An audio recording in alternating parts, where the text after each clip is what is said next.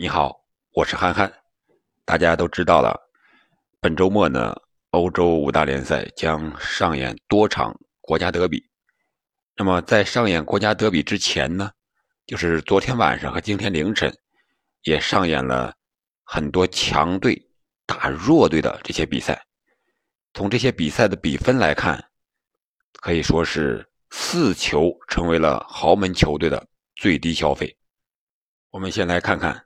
英超替补阵容出场的切尔西，在主场是七比零狂胜诺维奇队。切尔西的芒特是上演了帽子戏法。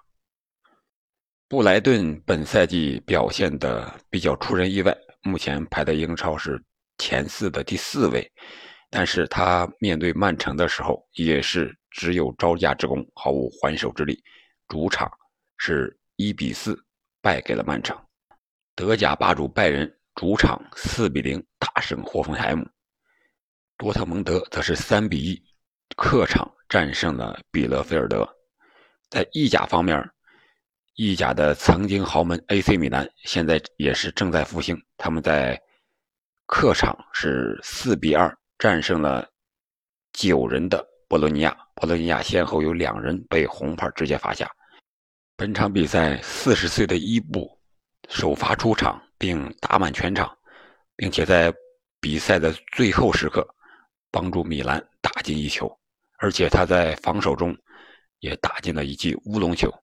这是伊布在米兰打进的第二个乌龙球，首一个乌龙球是他在2010年首次在米兰效力时期打进的，也是和本场比赛有些类似，在防守角球的进攻中。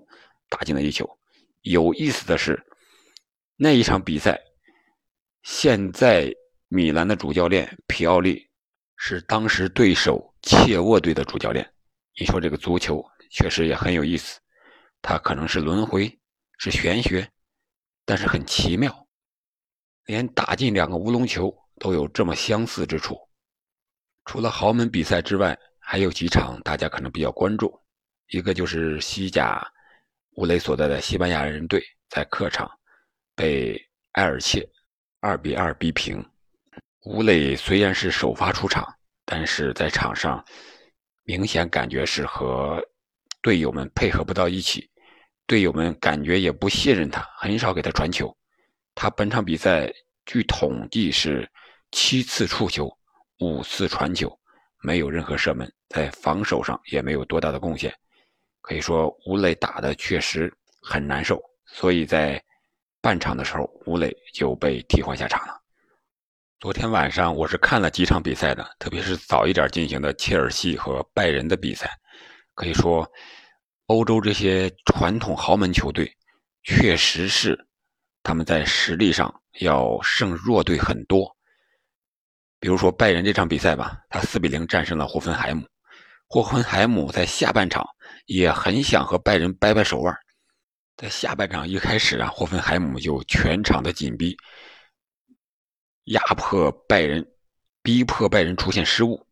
拜仁呢，也确实是这段时间打的不是很顺，霍芬海姆也形成了一些机会，但是没有形成绝对的机会。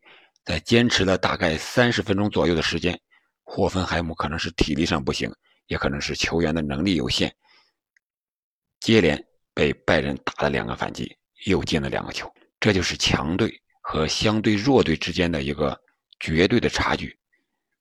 而切尔西这场比赛呢，若维奇根本就是一点还手之力都没有。切尔西是纯替补的阵容呀，可以说调换了大部分球员。在上半场的时候，后卫吕迪格屡屡插上助攻。到禁区前沿寻找射门和突破的机会，非常的活跃。可以说，诺维奇这个小球会确实无法和切尔西这样的大球会进行抗衡。无论是资金上，还是球员上，还有主教练的选择上，都没有办法和这些传统的豪门球队进行任何的抗衡和挑战。本赛季布莱顿感觉打得不错吧？目前是排名第四，但是他遇见了曼城，遇见了真正的强队，还是没有办法。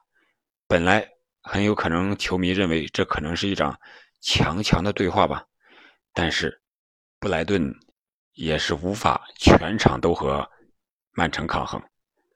曼城砍瓜切菜一样，四比一将布莱顿拿下。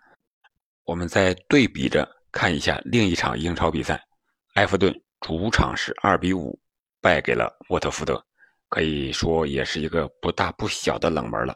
我们知道，在上一轮英超，沃特福德是被利物浦五比零给虐了的，但是本场比赛他又反过来打了埃弗顿五个球，啊，所以说你看看这强队和弱队之间这种差距。一对比，可能更明显了。所以说，我们可以看看今天晚上的一些国家德比的比赛，还会不会出现这样大的比分？是不是比这些强队打弱队更精彩一些呢？如果从这个角度出发，从球迷看球的角度出发，我觉得欧超联赛是不是应该尽快尽早的出来了呢？让大家多看一看一些。精彩的对决和比赛，总之吧，我觉得本周末的欧洲五大联赛确实很精彩，至少进球很多，四个、五个、六个、七个，基本都有了。我们就等着今天晚上和明天凌晨的多场国家德比吧。感谢您的陪伴，再见。